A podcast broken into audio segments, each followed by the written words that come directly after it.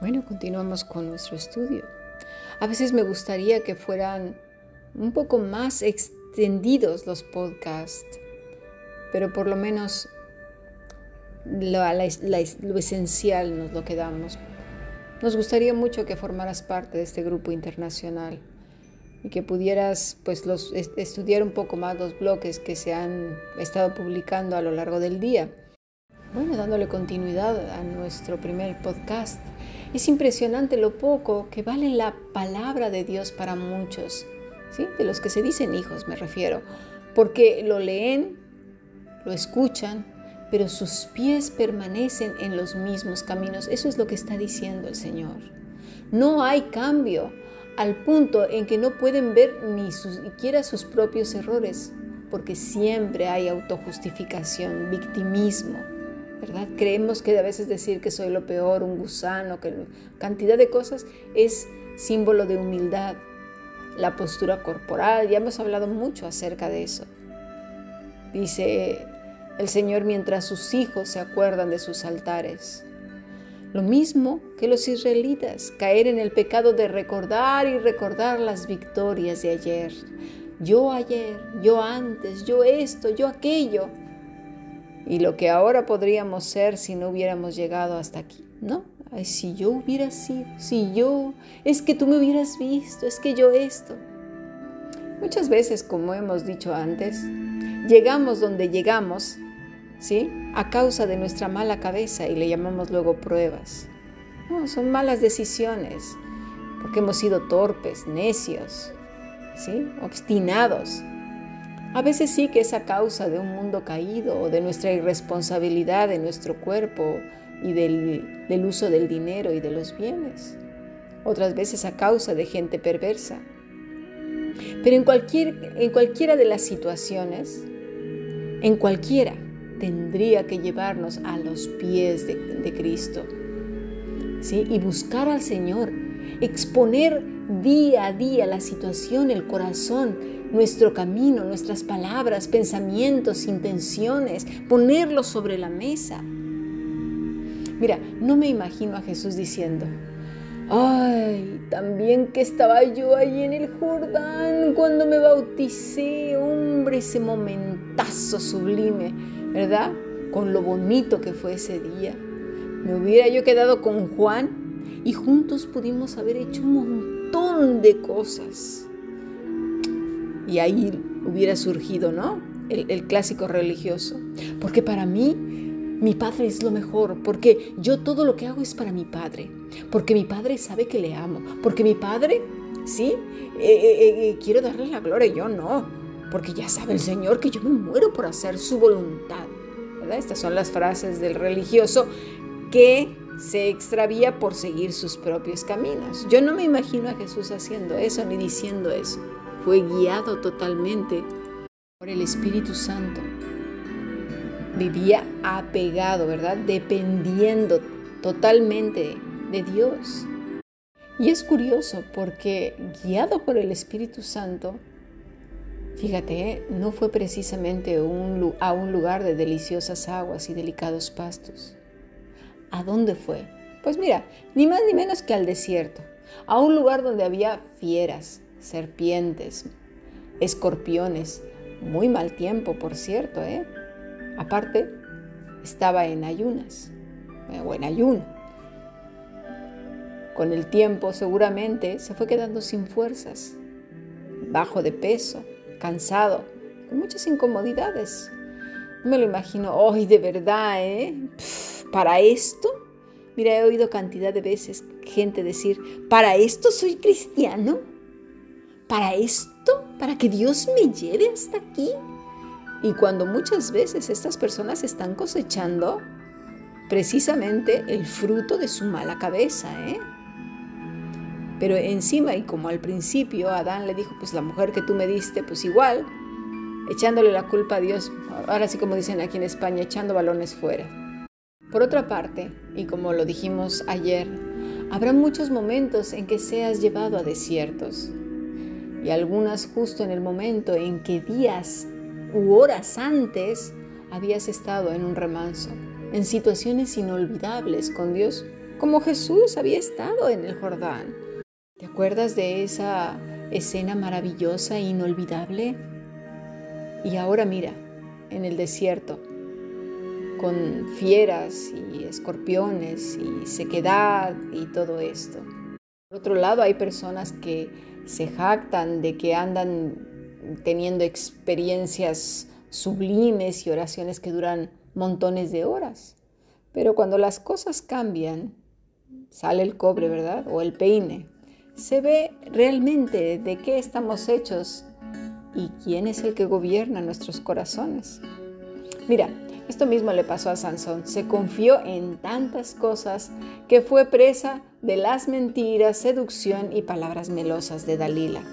A Eva, a David, por ejemplo, en el censo, a Saúl, cantidad de personas hasta nuestros días han sido y hemos sido presas precisamente de nuestro propio corazón. Porque es muy fácil decir, ay, aquel me engañó, ay, me sedujo. Sí, pero eh, es nuestro corazón el primer lugar donde eh, está la tierra fértil, pues precisamente para esas cosas, ¿verdad? Por otro lado, somos muy listos para ver el pecado en otros, o incluso cuando lo leemos, ¿verdad? Decimos, ah, este es el pecado de Satanás y sacar una retaíla de versículos, pero somos incapaces de ver nuestra arrogancia, orgullo, queja, melancolía, ese regodeo en nosotros mismos. Jeremías, vamos otra vez al versículo 5 del capítulo 17. Así ha dicho Jehová, maldito el hombre que confía en el hombre y pone carne por su brazo y su corazón se aparta de Jehová. Será como la retama en el desierto y no verá cuando viene el bien, sino que morará en los sequedales, en el desierto, en tierra despoblada y deshabitada. ¿No nos damos cuenta que nos echamos la soga al cuello al quitarle la gloria a Dios y dársela a los hombres? De verdad, es sorprendente. Somos así de torpes y necios. Eso no quiere decir no ser agradecidos, por favor, y reconocer las virtudes en otros. Es otra cosa. El Señor habla de la actitud del corazón, el querer uno sobresalir. Es la intención del corazón y estamos hablando de ambas partes, ¿eh? No solamente el que confía en el hombre, sino aquel que le hace sentir al otro que tiene que confiar en él, que, que Él es la, la solución y la respuesta a su vida. Cuidadito, ¿eh? Esto va para los dos. Pero vamos a entender bien qué nos está diciendo el Señor. Dice maldito, la palabra es hará, que quiere decir abominable, maldito, maldecir severamente. Al que confía, la palabra es batak, que es, eh, mira, aquí creo que lo vamos a entender mejor. Apresurarse a refugiarse. Hay gente que cuando algo le surge mal, que las cosas no van bien, que tiene una mala noticia, cualquier cambio de su rutina al que esta persona considera estable, inmediatamente va a refugiarse con quién. Ahí se sabe, la primera reacción. Dice la palabra bataj que se apoya, se asegura, confianza, fiar, sentirse seguro, tranquilo, esperar. Pero a mí la que más me impresiona es apresurarse a refugiar. ¿Con quién? Por esto es de ida y vuelta entre los hijos de Dios, porque con el fin de sentirnos el mundo de otros, les orillamos a que confíen más en nosotros que en el Señor. Cuidado, es una manera de tomar un lugar que no nos corresponde. Y del otro lado está el que cae en esa trampa chantajista y manipuladora o que busca refugio en los brazos de otra persona que no sea el Señor. Eso no quiere decir que ya no vamos a decirle nada a nadie, ah, porque no falta el radical. Entonces ya no voy a hablar, entonces ya no voy a decir. No, es tu primera reacción. Cuando el corazón queda quietado, tranquilo, cuando Dios ya te ha fortalecido. Mira, vamos a verlo más adelante. Entonces nuestra primera reacción en todo momento debe de ser y debería de ser la búsqueda del Señor, su consuelo, consejo, reposo, fortaleza. Mira Jesús, cuando iba a ser bautizado estaba adorando al Señor. Cuando iba al desierto estaba siendo guiado por el Espíritu y fue fortalecido además después de la tentación en una eh, situación magistral, celestial. No había ahí, no fue corriendo a su mamá, no fue corriendo a sus hermanos, a su primo. Se esperó a ser fortalecido por él. Y en el Getsemaní, ¿qué pasó? Estaba orando. ¿Y quiénes lo fortalecieron? Fue una situación celestial. Pero nosotros, bueno, sí, ya oré tres minutos y sales corriendo ahí con tu compadre a que te apapache, ¿no? Como decimos en México, la palabra apapachar quiere decir caricia en el alma. ¿Qué hacemos? De verdad. Cuando Jeremías habla de poner carne por su brazo, se refiere a que una persona sea su apoyo, el que le da fuerza. Tenemos que ser muy listos, de verdad. El Señor nos dice que pidamos sabiduría e inteligencia y espiritual. Pues pidámosla mucho al Señor y que descubra nuestro corazón, nos muestre las intenciones. Sansón despreció las bendiciones de Dios, pero Cristo las abrazó. Sansón quedó ciego, como dice Jeremías 6, será como la retama en el desierto, y no verá cuando viene el bien, sino que morará en los sequedales, en el desierto, en tierra despoblada y deshabitada. Sí, porque ya no distinguen las personas la bendición, ¿sí?